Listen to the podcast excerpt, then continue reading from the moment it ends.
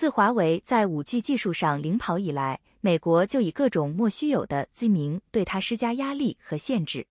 比如，美国以安全的名义禁止华为参与本国的五 G 网络建设，并以不安全的理由阻止其他国家使用华为的五 G 技术等等。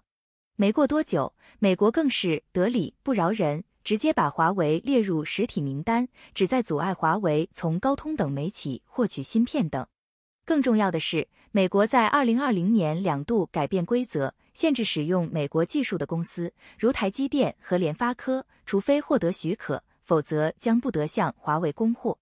众所周知，华为目前所需的手机芯片不外乎三种：自研的海思麒麟、高通以及联发科的。去年高通就不能供应华为了，而且一直没有获得许可。目前，台积电和联发科将于九月十四日后停止供货，除非得到许可。这意味着，在芯片问题上，华为要面临的局面将越发严峻。尽管有库存芯片，但没有补给渠道。余承东也指出，华为的芯片最近一直缺货。在美国限制资策不断升级的情况下，华为获取芯片的渠道越来越少。虽然国内厂商也有自研的芯片，但手机芯片的工艺要求很高，目前国内厂商难以生产，一般的芯片又不能代替。在这样的严峻的局面下，华为也不断努力，宣布进入芯片半导体领域，并要在新材料和终端制造方面实现突破性进展。甚至有消息说，他计划在两年内投资八十亿美元用于光刻机技术的研发等。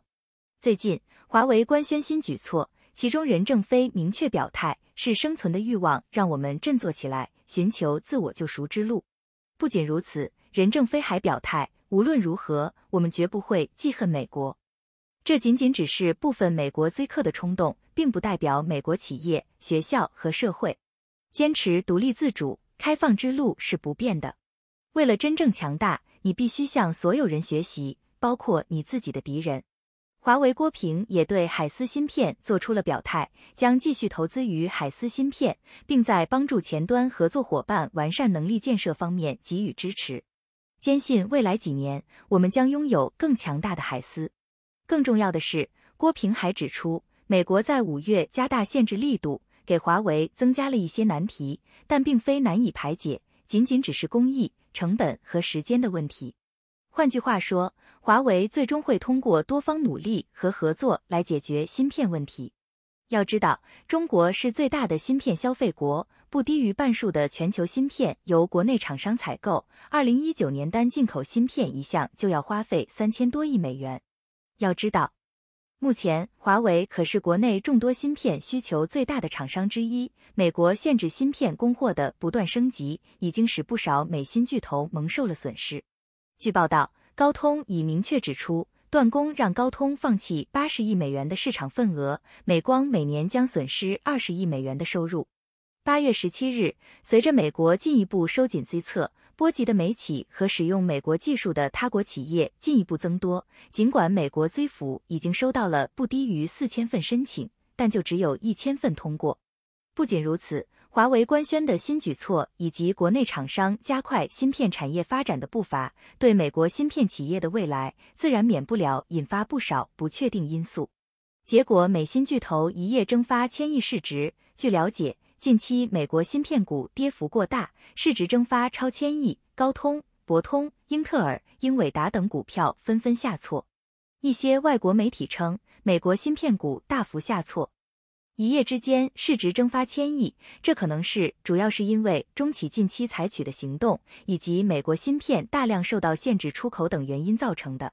有报道称，川普限制华为采取的一连串动作，主要是为了阻止华为的发展，但没想到会引起连锁反应。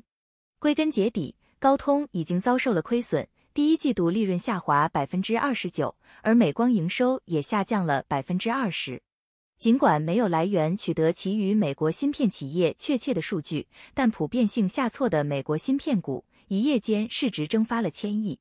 不仅如此，受限制出货的影响，美国芯片企业库存积压严重。有消息称，美国曾计划资助美国芯片行业二百二十八亿美元，但这显然还不够，五百亿美元才能填补这个缺口。